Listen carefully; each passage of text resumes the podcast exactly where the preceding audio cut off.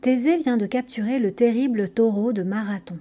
En chemin, il s'est lié d'amitié avec une très vieille dame appelée Écalée. Le voici pressé de la retrouver. Épisode 12 où Thésée échappe aux manigances de Médée. La nuit tombait lorsque Thésée arriva devant la maison de la vieille Écalée. Il poussa la porte. L'intérieur était plongé dans le noir. Le feu était éteint. Il se dirigea vers la paillasse qui servait de lit à Écalée. La vieille dame était allongée. Thésée alluma une bougie et l'approcha du lit. Écalée avait l'air de dormir. Son visage était aussi doux et paisible que la veille. Thésée murmura Écalée Écalée, ma bonne Écalée. Mais il avait déjà compris que la vieille dame ne se réveillerait plus jamais.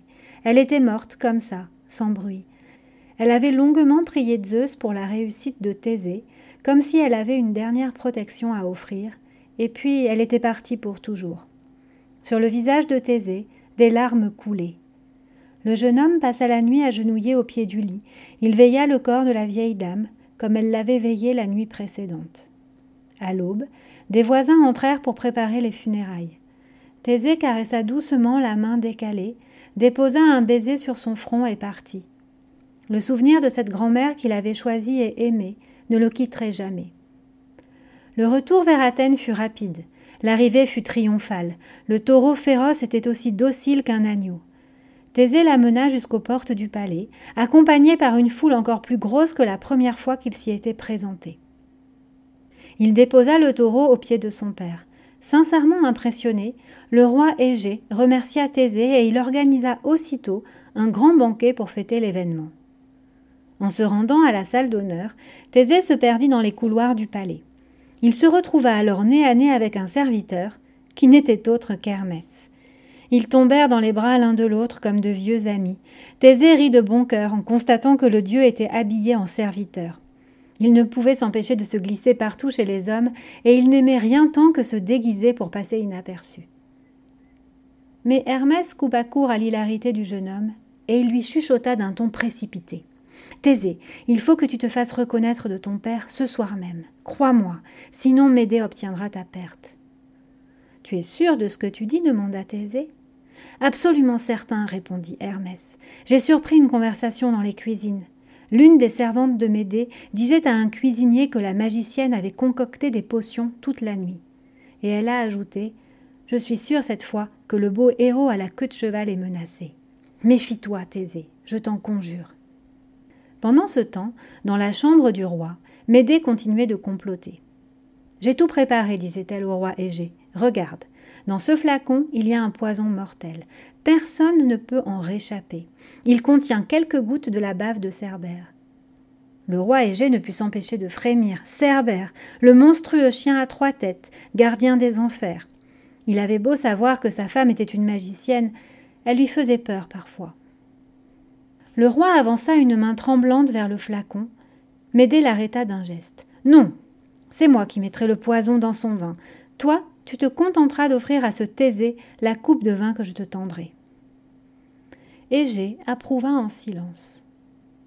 Le banquet était grandiose. Plusieurs centaines d'invités se pressaient autour des tables recouvertes de plats. Thésée était heureux de se voir ainsi fêté, mais son chagrin d'avoir perdu Écalé ne s'effaçait pas. Suivant les bons conseils d'Hermès, sa vigilance était totale. Tout en souriant, il restait un peu en retrait de la fête, comme absorbé ailleurs. Le roi Égée ne cessait de lui adresser gentillesse et compliments. Au milieu du repas, il prit de nouveau la parole en l'honneur de son invité.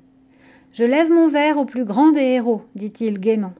Et il tendit à Thésée une coupe en argent pleine de vin, la coupe que sa femme Médée venait de lui glisser discrètement dans la main. Mais le jeune homme avait remarqué le geste de Médée et la soudaine pâleur du roi. Il était temps de se faire reconnaître. Alors Thésée eut une idée. Il prit sa lourde épée et la mit sur la table. Les yeux du roi Égée se posèrent sur l'arme. Alors Égée poussa un grand cri, et bondissant de son fauteuil, il écarta violemment la coupe de vin des lèvres de Thésée. Celui-ci s'apprêtait à boire. La coupe voltigea, et le vin se répandit au sol. Mon fils s'exclama le roi Égée. Mon fils, tu es mon fils, ton épée est la mienne. D'une main tremblante, il désigna les serpents enlacés gravés sur le pommeau en ivoire de l'épée. Et bouleversé, il serra Thésée dans ses bras. La foule des invités était très émue par ce qui se passait sous ses yeux. Soudain, un long hurlement retentit. C'était un petit chien du palais qui hurlait sous la table du banquet. En quelques instants, le chien tomba raide.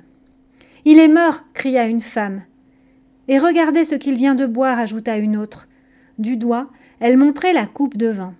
Le chien venait de lécher trois gouttes du liquide répandu par terre. Les invités étaient sous le choc. Le roi Égée comprit alors que sa femme l'avait manipulé. Une énorme colère s'empara de lui, il se tourna vers elle, mais où était-elle passée? Médée avait disparu. Très bien, hurla le roi Égée, qu'elle quitte à jamais ma maison. Elle a failli me faire empoisonner mon propre fils, et que mon cher fils Thésée soit présenté ici à tous. Des cris de joie fusèrent. Thésée rayonnait de joie. Il n'entendit pas Hermès murmurer C'est maintenant que tes ennuis commencent.